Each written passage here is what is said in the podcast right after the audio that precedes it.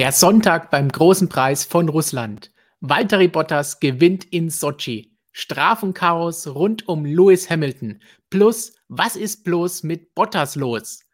Und damit hallo an alle Formel 1-Fans, MSM-Freunde und echten Racer da draußen. Der Sonntag machte in Sochi genau dort weiter, wo wir gestern am Samstag aufgehört haben, mit jeder Menge Aufregung rund um den Weltmeister Lewis Hamilton.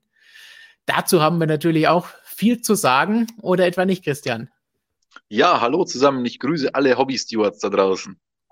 Die werden wir, glaube ich, brauchen. Ich meine, du bist ja schon kein Hobby-Steward mehr, du bist ja geprüfter Fachmann.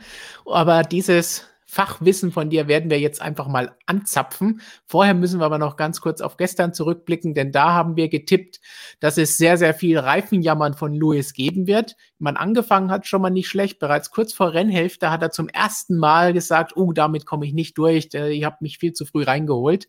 Aber danach ging es dann doch ganz gut aus und gegen Ende hat er sogar noch mal versucht, die schnellste Rennrunde zu fahren, auch wenn es nicht geklappt hat. Also viel mit Jammern war diesmal nicht, zumindest in diese Richtung. Ja, aber ich glaube, er hätte deutlich mehr gejammert, wenn er tatsächlich im Rennen drin gewesen wäre. Denn die Strafe, über die wir später noch sprechen werden, die hat uns eigentlich dieses tolle Rennen, das wir erwartet hatten, kaputt gemacht. Denn er wurde so komplett rausgenommen und aufgrund dieser unterschiedlichen Reifenmischungen am Start hat das Rennen ja tatsächlich ein bisschen Spannung versprochen. Und da war ja Lewis sowieso schon ein bisschen im Nachteil. Durch die Strafe war der Nachteil dann so groß, dass er komplett aus diesem Rennen um die, um die Top-Plätze rausgenommen wurde, um Platz eins und Platz zwei. Und deswegen wurde zum einen das Rennen schlechter und zum anderen, glaube ich, auch das Jammern von Lewis Hamilton weniger. Genau, außerdem hatte er etwas anderes, über das er schimpfen konnte während und nach dem Rennen, aber da kommen wir, wie gesagt, gleich drauf. Zu Beginn wollen wir natürlich erstmal über den Sieger sprechen. Valtteri Bottas hat gewonnen und mich damit Lügen gestraft, denn gestern habe ich noch gesagt, also wenn Hamilton da aus irgendwelchen Gründen wegen den Reifen nicht gewinnen wird, dann wird nicht Bottas den Sieg holen, sondern Verstappen. Das ging nicht ganz auf. Du hattest auch auf Verstappen getippt, grundsätzlich, egal wie es bei Hamilton läuft. Das heißt, da haben wir beide schon mal daneben gelangt.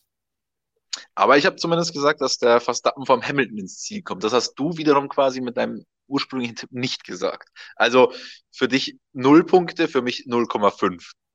Okay, damit können wir gerade noch so, gerade noch so leben mit dieser Regel. Insgesamt, Bottas hat gewonnen und das Interessanteste daran, denn es war relativ sicherer Sieg, kontrolliert zu Ende gefahren, Verstappen eigentlich keine Gefahr gewesen, da hätte ein Hamilton ja, wahrscheinlich aber nicht geschadet. Stefan, Stefan du, du hast jetzt was ganz Wichtiges vergessen, die Biene. Okay, damit sollten wir anfangen. Sein schlimmster Moment kam schon direkt nach dem Start auf dem Weg zum Bremspunkt der zweiten Kurve. Jetzt haben wir das ganze Wochenende überstanden und es immer richtig gesagt. Das ist doch schon mal eine gute Sache.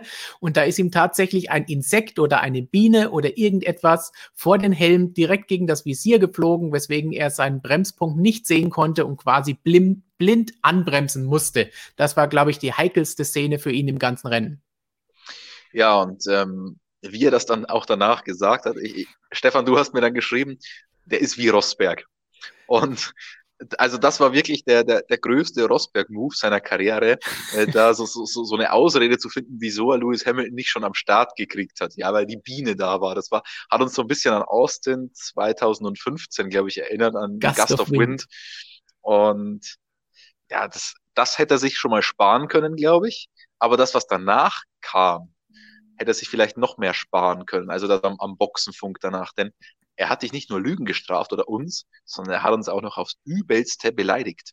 Genau, und das eigentlich wiederholt. Es war ja eigentlich eine Wiederholung dessen, was er schon einmal, ich glaube, in Australien nach einem Auftaktsieg in den Funk geschrien hat und ja, alles gegen seine Kritiker geschimpft hat, seine Botschaft an die Kritiker wieder gewendet hat und gesagt hat, hey, ich kann es ja doch noch mit äh, weniger Piepen, habe ich das jetzt mal wiederholt. Oder können wir hier eigentlich was sagen und dass es gepiept wird? Nein, ich müsste dann selber piepen, das ist auch nicht gut. Das ist mehr Arbeit beim Bearbeiten des Podcasts.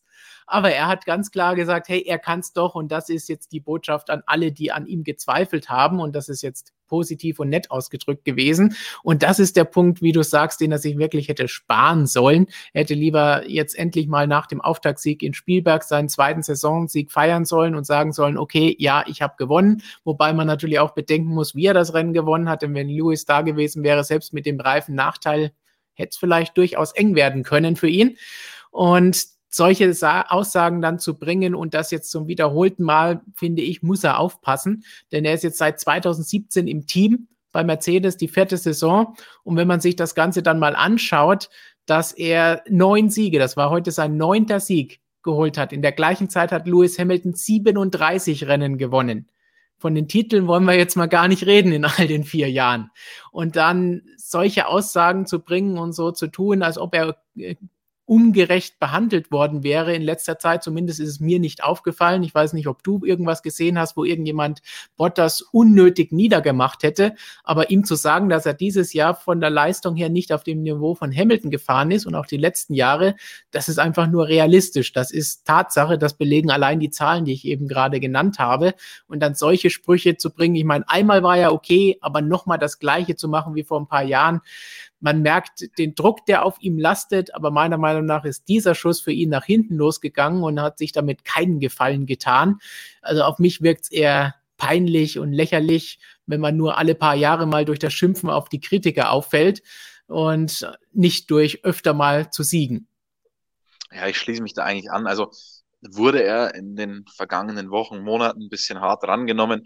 Naja, natürlich haben wir klar gesagt, er ist einfach die klassische Nummer zwei und er kann mit Lewis Hamilton nicht im Ansatz mithalten. Ja, natürlich haben wir das gesagt, aber das ist ja einfach, das entspricht der Wahrheit. Das ja. war das zehnte Rennen der Saison und er hat davor acht Rennen lang nicht gewonnen. Ja, okay, es war ein bisschen Pech dabei und was auch immer, aber insgesamt ist Lewis einfach eine Nummer zu groß für ihn.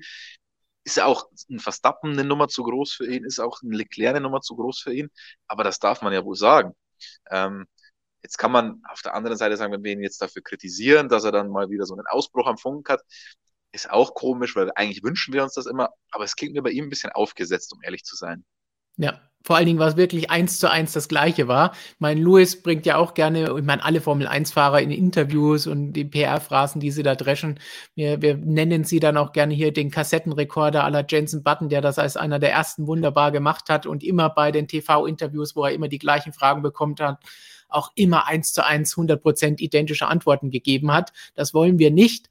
Aber was war das Ganze hier? War das jetzt ein Repeat-Knopf, den er gedrückt hat? War es ein falscher Knopf am Lenkrad, dass er da nochmal die Funknachricht, die voreingesprochen war, von vor zwei Jahren gebracht hat? Oder was sollte das Ganze darstellen, wenn er sich noch nie mal was Eigenes einfallen lassen kann?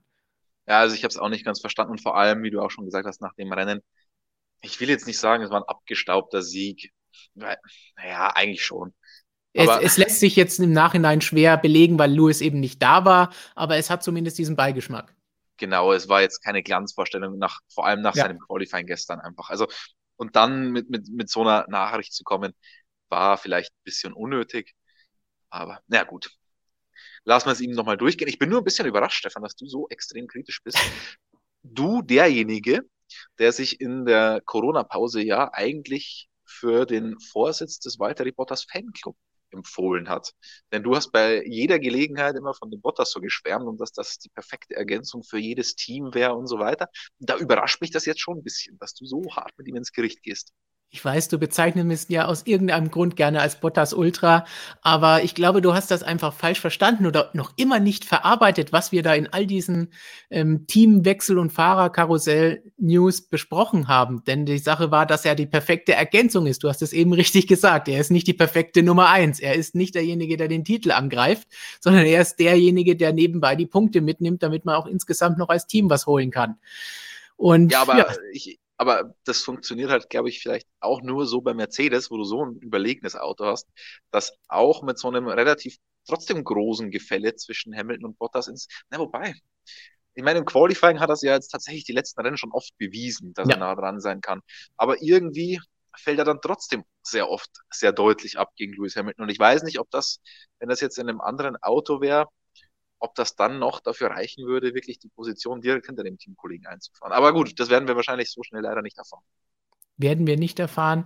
Für nächstes Jahr ist er zumindest schon einmal bestätigt und auf Lewis Hamilton warten wir weiter, wie es mit ihm weitergeht. Ich meine, aktuell die Stimmung ist da vielleicht nicht ganz so gut, dass man jetzt gleich den Vertrag morgen unterschreibt, aber ich denke, das wird sich bald legen, denn er hat immer noch ein Riesenpolster und Bottas konnte nur ein paar Pünktchen jetzt abknappern von seinem Rückstand. Aber du hast vorhin auch, bevor wir hier live gegangen sind, bezeichnend gesagt, ähm, dass Bottas nach einem Sieg noch mehr kritisiert wird als vorher, ist eigentlich auch bezeichnend für ihn. ja, ist schon irgendwie witzig. Also dann gewinnt er mal wieder so ein Ding und dann erstens interessiert sich eh keiner dafür, weil Lewis Hamilton die viel größere Geschichte war und dann noch dazu muss er dann solche Sachen einstecken. Also er tut mir fast ein bisschen leid gerade, wenn wir so kritisch sind. Genau, so gesehen kann er einem leid tun, aber wer solche Aussagen macht, muss natürlich auch ein bisschen was aushalten können. Ich meine, wer austeilt, wissen wir ja, bevor wir jetzt fünf Euro in Straßenschwein bezahlen müssen, aber der muss dann auch einstecken können. Einstecken musste Mercedes letztes Jahr in Hockenheim. Warum sage ich das Ganze?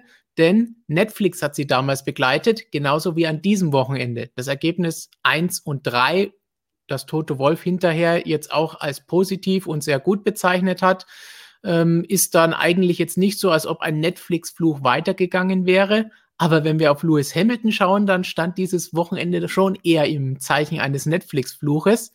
Denn gestern das Drama im Qualifying, heute Drama und Strafen noch bevor das Rennen überhaupt begonnen hat. Da war einiges los bei Lewis, weswegen er ja auch Bottas diesen Sieg hier definitiv im Schatten stehen lässt. Und da müssen wir jetzt natürlich nochmal genauer drauf eingehen. Wir haben ein Video dazu auf unserem YouTube-Kanal und auf unserer Webseite, das du aufgenommen hast. Wir versuchen jetzt nicht nochmal exakt das Gleiche zu erzählen. Die Fakten könnt ihr euch da rausziehen. Aber es gibt da durchaus ein paar interessante Dinge, die auch hinterher noch dazu gesagt wurden. Wer es bislang noch nicht mitbekommen haben sollte, Hamilton, Hamilton, Hamilton hatte vor dem Start zum Rennen Startübungen durchgeführt an einer Stelle, an der das Ganze nicht erlaubt war. Zumindest war das die Ansicht der Rennstewards. Kommen wir gleich nochmal drauf. Dafür gab es zweimal fünf Sekunden Zeitstrafe und zwei Strafpunkte und viel Kritik sowohl von Hamilton als auch Tote Wolf, als auch von Max Verstappen, der auch gesagt hat, er hat kein Verständnis zumindest für diese Strafpunkte. Die wurden dann hinterher auch wieder zurückgenommen. Vielleicht habt ihr das noch nicht mitbekommen. Das war ein paar Stunden nach Rennende und in eine Geldstrafe für das Team umgewandelt. 50.000 Euro waren das Ganze dann. Ganz einfach, weil das Team Hamilton gesagt hat, auf Nachfrage von ihm im Funk, dass er da die Startübung machen darf. Das heißt, Team bekommt deswegen die Strafe. Das hat aber auch Toto ein bisschen sauer gemacht hinterher. In seiner Presserunde wurde er nämlich von den britischen Kollegen so ein bisschen da gelöchert, wo er dann auch gesagt hat, hey, Gott sei Dank, nach fünf Minuten kommt endlich mal die erste Frage nach Valtteri, was so ein bisschen das bestätigt, was du eben gesagt hast, dass er im Schatten von Hamilton stand, obwohl er gewonnen hat. Und da hatten die Briten so ein bisschen, hat das Team jetzt Schuld, genauso wie in Monza den Fehler gemacht, oder war Lewis denn schuld an der ganzen Sache? Und da wurde Toto durchaus für eine öffentliche Medienrunde mal ein bisschen böse, ein bisschen aggressiver und hat gesagt, hey, nein, wir lassen uns jetzt hier keine Schuldzuweisungen unterjubeln, das machen wir im Team nicht. Der typische Satz, wir gewinnen und verlieren zusammen. Und deswegen machen wir das Ganze nicht, zeigen mit niemanden auf den Finger, nee, den Finger auf niemanden, so rum. Und Tja, das war schon mal die erste, der erste große Aufreger. Wie hast du denn diese ganze Geschichte gesehen, bevor wir jetzt zu den Fakten danach kommen, was eigentlich beanstandet wurde von den Rennstewards? Ja, bevor wir überhaupt zu der Sache kommen, muss ich noch natürlich was loswerden zu Netflix. Ähm, denn ich weiß jetzt schon, diese Mercedes-Folge braucht man sich gar nicht anschauen, weil der Hauptakteur, ich, bin nicht dabei. Also ähm, deswegen, ihr könnt euer Netflix-Abo getrost kündigen, denn ähm, bei dieser Netflix-Staffel werdet ihr mich nicht sehen. Eigentlich, eigentlich glaube ich, dass die, dass die eine Folge mal direkt im Media Center drehen sollten, denn wie wir wissen, ist da ja ohnehin am meisten los. Das wisst ihr alle, wenn ihr Christians Vlogs aus dem Media Center immer verfolgt. Da ist im Hintergrund immer einiges los. Ich meine, Christian zu sehen und zu hören, was er erzählt, ist eh schon klasse. Aber was da im Hintergrund los ist, da laufen Leute mit Regenschirmen rum, da werden die, die Kühlschränke leer geräumt und die Getränke alle mitgenommen. Also da ist immer Action und ihr seht das auch immer schön und kommentiert darunter in den Kommentaren. Also ich glaube, das wäre auch mal eine Folge wert, oder? Also ich, ich glaube, das wäre keine Folge, das wäre eine ganze Staffel, das wäre eine, das wäre eine eigene Serie, ähm, ja. nur über diese Charaktere da in diesem Media Center. Das denke ich mir so oft. Da, da sitzen noch mehr so Bekloppte wie wir rum. Und das ist wirklich toll. Also aus, aus allen Herren Ländern. Ähm, teilweise sind das ja auch wirklich gute Freunde geworden in der Zwischenzeit und so. Und teilweise sind da so skurrile Gestalten dabei. Also es ist wirklich sensationell. Ich wünschte, ich könnte euch das öfter mal ein bisschen näher bringen. Aber jetzt äh, zurück zu Lewis Hamilton, bevor wir ähm, zu, uns zu sehr Aber versteifen. bevor wir zu Hamilton kommen, natürlich der Hinweis an Netflix, wenn ihr zuhört, kommt gerne auf uns zu. Wir haben die ganzen Spin-off-Ideen für euch. Vielleicht könnten wir die Serie dann Type to Survive nennen. Im Media Center wird viel getippt und dann liefern wir euch da schon den Content und sagen euch, wie ihr da eine staffelnweise füllen könnt und noch mehr Abonnenten von uns bekommt. Ja, das Aber jetzt nicht, zurück. Dass, die, dass, unsere Zuhörer das Netflix-Abo kündigen können. Dann, dann nehme ich das auch wieder zurück. Dann zurück zu dem, was geschehen ist auf der Rennstrecke, vor dem Rennen und hinterher bei den Aussagen. Denn auch da hat Toto Wolf so ein bisschen hinterher nicht die übliche Nummer gesagt, hey, Stewards haben eine schwierige Aufgabe, was sonst eigentlich immer, wenn es zu Entscheidungen und Strafen gekommen ist, wo er sagt, hey, ist schwierig, kann ich verstehen, nehmen wir einfach so hin. In dem Fall hat er gesagt, ey, wir sind anderer Meinung als die Rennkommissare.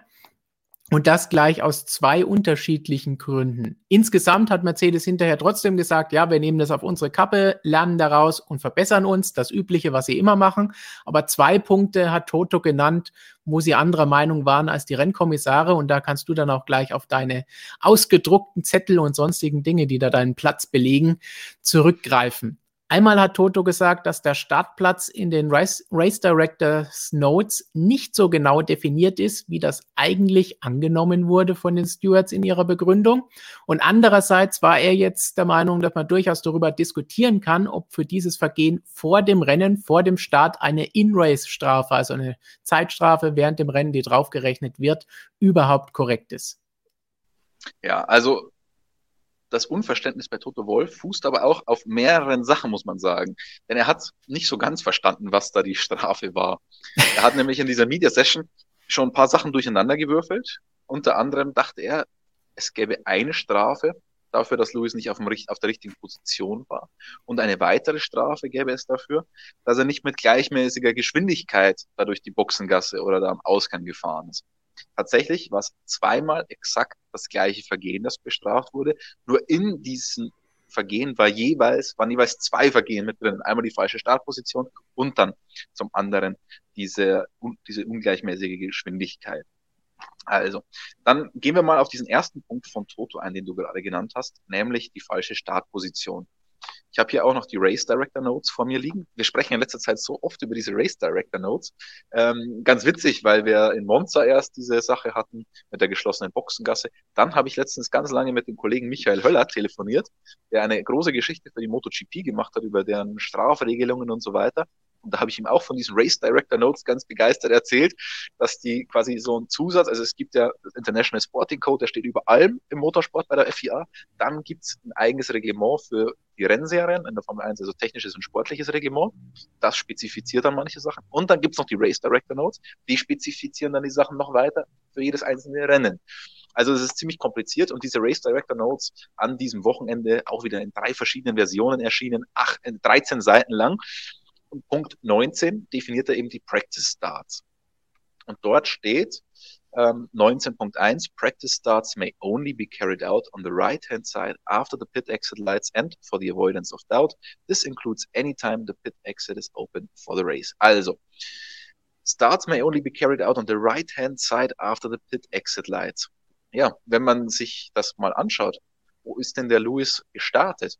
Ja, es war schon auf der rechten Seite hinter der Boxenampel. Es war halt weit dahinter, aber laut Definition eigentlich halt schon noch okay. Und deswegen verstehe ich da Toto, dass er sich da eigentlich beschwert, weil wenn es nicht so ganz genau definiert ist, es steht nicht da äh, maximal drei Autolängen dahinter. Und in der Formel 1 sind Sachen sehr genau definiert, wie wir wissen. Und in dem Fall ist es halt nicht genau definiert und eigentlich eine Grauzone. Deswegen habe ich mich an sich schon ein bisschen gewundert über die Strafe an sich, muss ich gestehen. Ähm, und dann der Punkt, den du noch genannt hast, äh, ist mir jetzt gerade Fall. Der zweite Punkt war genau, dass es ja vor dem Rennen war und nicht im Rennen und es dann eine Strafe gab. Ähm, es gibt zum Beispiel auch Vergehen, wenn ich zu schnell durch die Boxengasse fahre vor dem Rennen. Da gibt es keine Strafe für das Rennen. Ja, wird da mit zweierlei Maß gemessen. Ich würde sagen, nein, es gibt auch andere Sachen ähm, vor dem Rennen, die bestraft werden. Beispielsweise, wenn ich die Reifen nicht rechtzeitig drauf habe oder wenn Mechaniker vor dem Rennen noch irgendwie im Auto arbeitet, wenn er nicht mehr dürfte. Auch das passiert ja nicht im Rennen, aber es gibt eine Strafe für, fürs Rennen. Dass jetzt genau diese Sache nicht näher definiert ist, denn ich habe hier, das ist ein, ich darf das glaube ich sagen, ein inoffizielles Dokument, das eigentlich nicht so öffentlich zugänglich ist, aber da ich ja bei diesen Steward-Seminaren schon ab und zu mal dabei war und auch diesen Test da mal mitgemacht habe, habe ich diese Dokumente vor mir liegen. Ähm, es gibt nämlich Guidelines für die Stewards, wie sie welches Vergehen bestrafen können, sollen, also Guidelines, Richtlinien. Da darf man natürlich von abweichen, aber das ist mal so eine grobe Hausnummer. Es ist wirklich ziemlich umfangreich, ähm, sind da doch einige Seiten zusammengekommen. Es ist halt das Problem, das du immer hast bei so Gesetzestexten. Es gibt immer irgendwelche Sachen, die du nicht da drinnen hast. Und genau dieser spezielle Fall, dass du auf einer falschen Position die Übungsstarts machst, steht jetzt da natürlich nicht drin. Deswegen steht da auch keine ähm, Strafe, die dir empfohlen wird. Und deswegen stehen da jetzt auch keine ähm, Strafpunkte, die damit einhergehen sollten. Aber man kann sich an ein paar anderen Sachen orientieren. Und dann würde ich sagen, ja, kann man schon so machen, diese fünf Sekunden. Und ein Strafpunkt, über die Strafpunkte können wir gleich noch sprechen. Ähm, ich würde jetzt sagen, wenn man sagt, es war strafbar, dann kann man das schon durchaus so gut vertreten, dass es eine Strafe fürs Rennen auch gibt.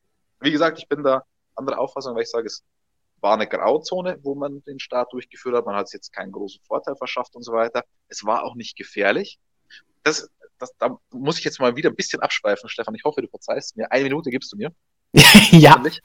Ähm, das finde ich ein bisschen schade fast an diesem Wochenende oder blöd, wie da be teilweise bestraft wird.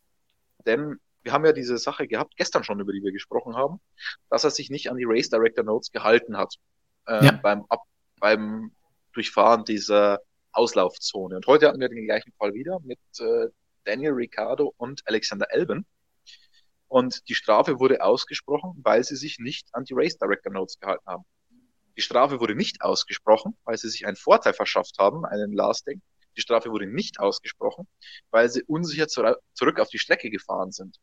Also das heißt, rational gibt es eigentlich keinen Grund, die Strafe auszusprechen. Die Strafe wurde nur ausgesprochen, weil gesagt war, du solltest, du sollst das so machen. Und das finde ich immer ein bisschen blöd, weil eine Strafe sollte schon auch dafür da sein, wenn du irgendeinen Vorteil davon hast oder recht unrechtmäßig irgendwas erschlichen hast, und das war jetzt zum Beispiel bei diesen Sachen durch die Auslaufzone nicht so. Und ähnlich sehe ich es eigentlich auch hier, weil gesagt wurde, nicht Race Director Notes, die noch dazu ein bisschen Interpretationsspielraum lassen. Und er hat niemanden gefährdet damit und er sich keinen Vorteil verschafft. Also deswegen bin ich fast der Auffassung, die Strafe muss man nicht geben, sollte man vielleicht auch nicht geben. Ähm, was meinst du, Stefan? Strafmaß okay und soll man die geben? Also bei den, bei den Strafpunkten, wenn, wenn wir da eh gleich nochmal kurz drauf kommen, würde ich auch sagen, dass man die zurückgenommen hat. Das finde ich auch so in Ordnung, denn letztlich Lewis hat ja selber nachgefragt und das Team hat ihm gesagt, ja, du kannst das machen. Das heißt, warum, da kann man nicht äh, argumentieren, dass er irgendetwas falsch gemacht hätte. Er wurde so angewiesen, deswegen finde ich das so in Ordnung und er hat auch nichts, nichts Gefährliches da gemacht, wie es sonst bei den Strafpunkten ja eigentlich sein soll, wie es mal eingeführt wurde, weil Grosjean ständig die Leute abgeschossen hat oder solche Aktionen wie in Spa ausgelöst hat. Das sollte ja da bei der ganzen Sache bekämpft werden und jetzt nicht, ob jemand vielleicht eine Lücke im, im Regelwissen hat.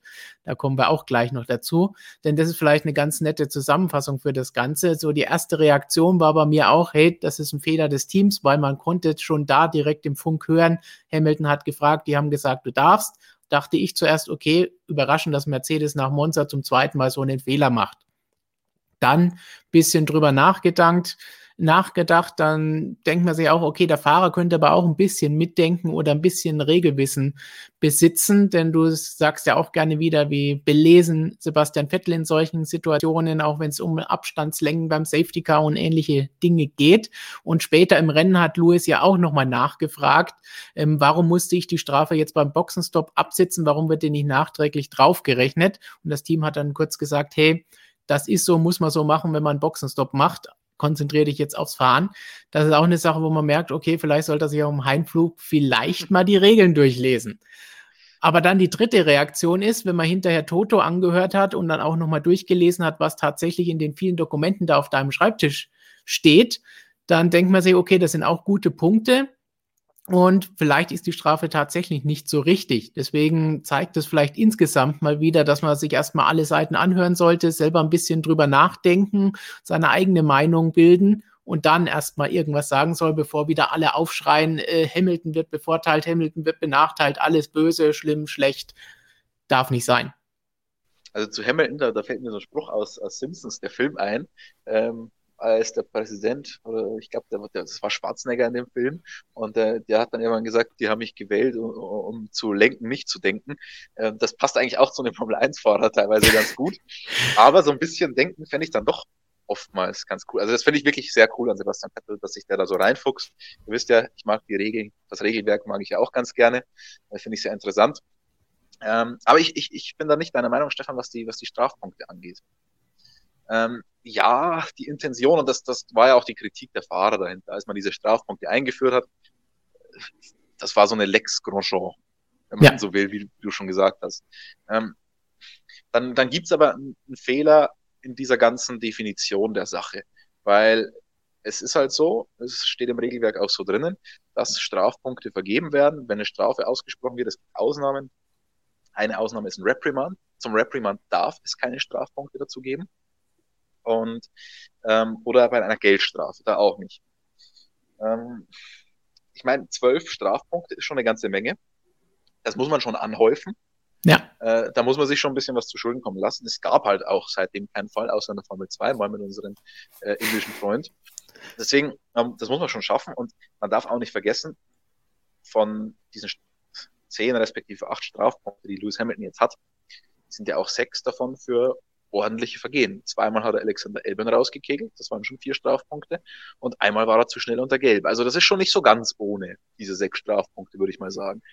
Jetzt in dem Fall, ähm, weil du gesagt hast, ja, das war eine Anweisung vom Team. Aber was ist denn dann zum Beispiel mit der Strafe in Monza? Da hat das Team ja auch gesagt, Box, Box.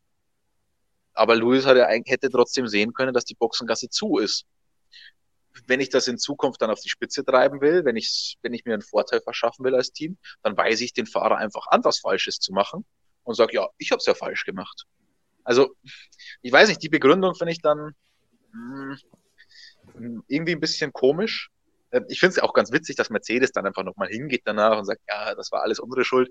Ich stelle mir das gerade so bei Ferrari vor. ähm, wenn, wenn die da so hingegangen wären. No, no, it was Sebastians idea. Ähm, die hätten das dann, die hätten gesagt, der Sepp war schuld und das war nicht unsere Idee. Nein, kleiner Scherz am Rande, ist natürlich schon auch wieder ein Zeichen von Mercedes, wie die hinter dem Fahrer stehen, ähm, dass die alles dafür tun. Ähm, aber wie gesagt, wo ziehst du da die Linie? Gibt es dann in Zukunft Anweisungen vom Team, um den Fahrer irgendwie zu schützen oder was auch immer? Das finde ich ganz schwierig und vor allem, dass man es dann zurückgenommen hat, nachdem es so heftige Kritik gab ähm, von den Fahrern. Deswegen, also insgesamt gefällt mir die ganze Geschichte nicht so, nicht so ganz, muss ich sagen. Äh, ich hoffe, dass wir da in den nächsten Tagen noch mit ein paar Verantwortlichen sprechen können drüber. Aber insgesamt ist es eine, gibt die, geben die Stewards und die FIA bei der ganzen Geschichte eine etwas unglückliche Figur ab.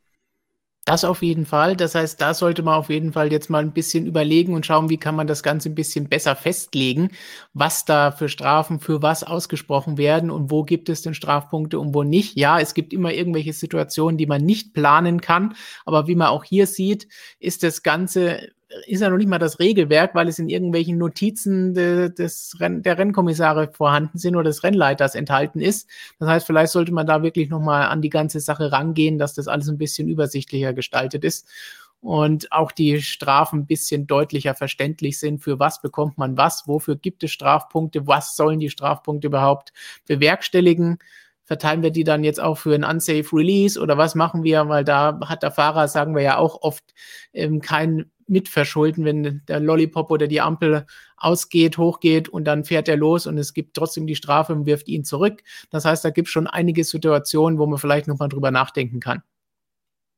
Andererseits wird dann natürlich unser Regelbuch noch ein bisschen dicker und da beschweren sich auch wieder alle. Also es ist ein schwieriges Thema. Du brauchst doch neue Nachtlektüre.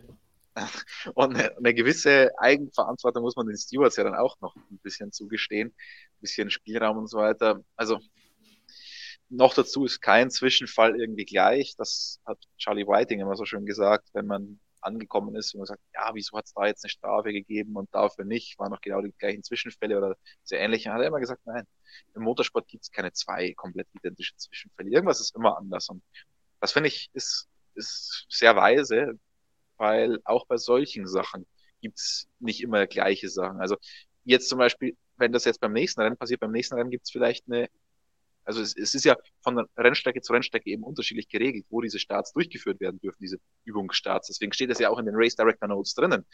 Wenn jetzt, manchmal gibt es zum Beispiel auch eine ganz bestimmte Position. Ich kann mich erinnern, in Spa hat man das auch eingezeichnet. Da war auch die Übungsstarts, ich, ich richtig erinnere, im Training woanders wie dann bei diesen Reconnaissance Labs, also in den Sichtungsrunden. Aber das hat man genau eingezeichnet. Man hat sogar Bilder da angehängt, die Race Director Notes, wenn ich mich richtig erinnere.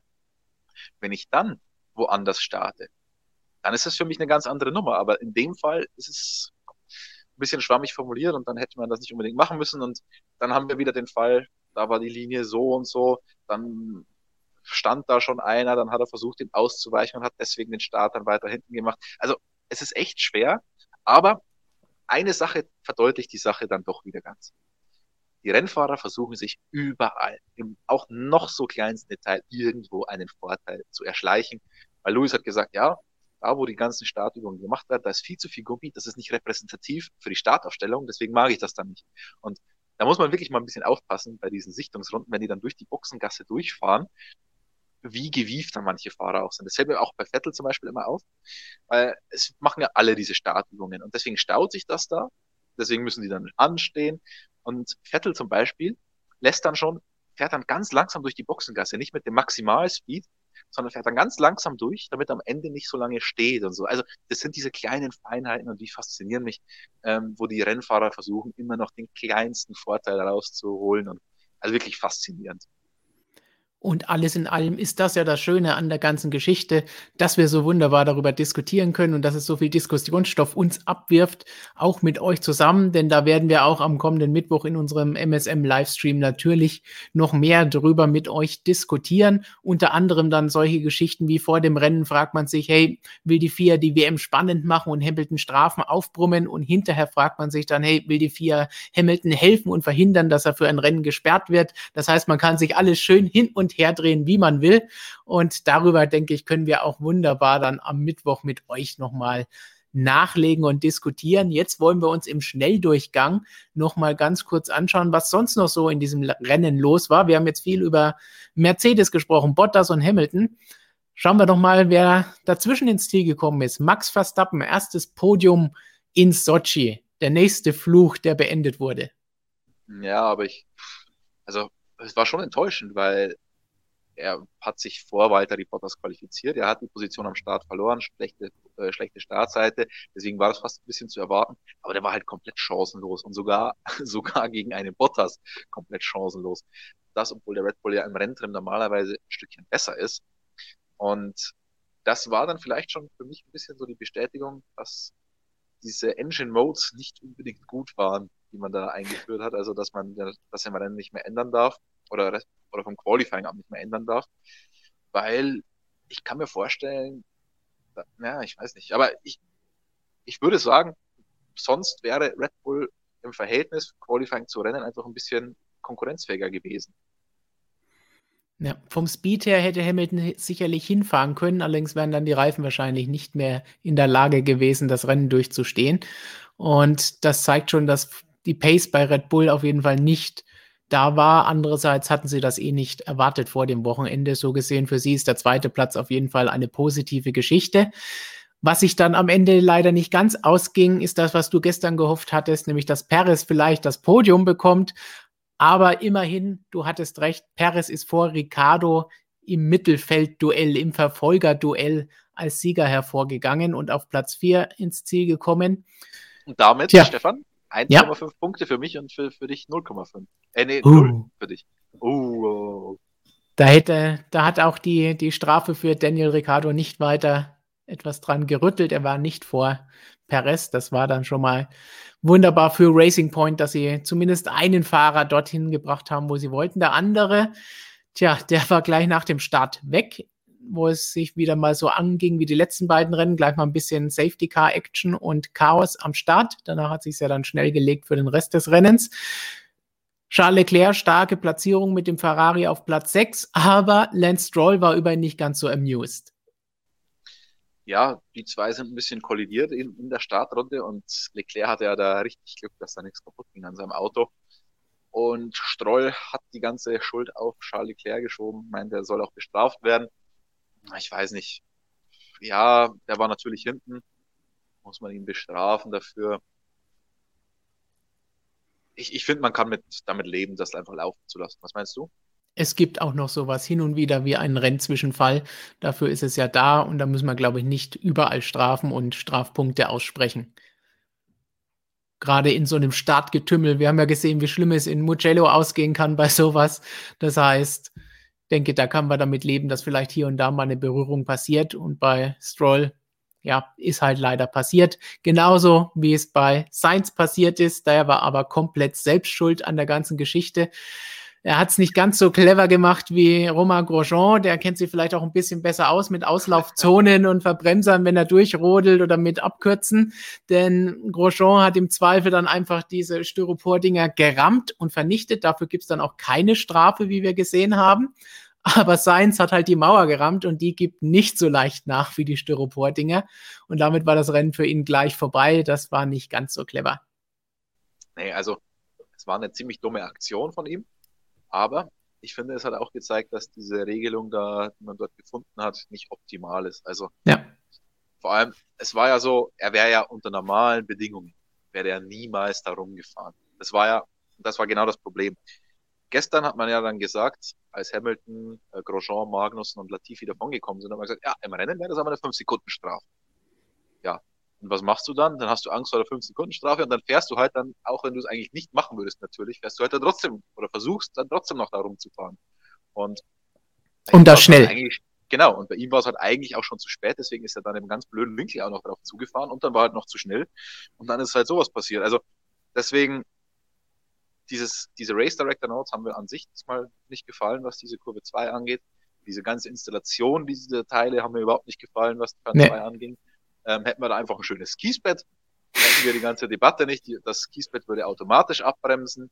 Und Michael Masi hat aber dann heute wieder betont, ja, Kiesbett ist nicht überall äh, der, Problemlöser und so weiter. Ich sag schon, ähm, da bin ich durchaus anderer Meinung als unser Renndirektor. Aber also diese dieser Turn 2 Katastrophe, so wie das aktuelle geregelt ist. Was meinst du?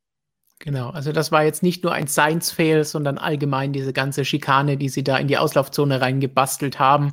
Wollten sie vielleicht ein bisschen Monster spielen, aber mit Mauer direkt daneben funktioniert das Ganze nicht. Wenn da im Qualifying funktioniert das vielleicht, weil wenn er da drüben ist, dann weiß er eh, die Runde ist gelaufen, dann versucht er da nicht so schnell durchzufahren. Aber im Rennen wollen die natürlich alle keine Zeit verlieren und keine Position, gerade so eng nach dem Start, wenn alles zusammenliegt.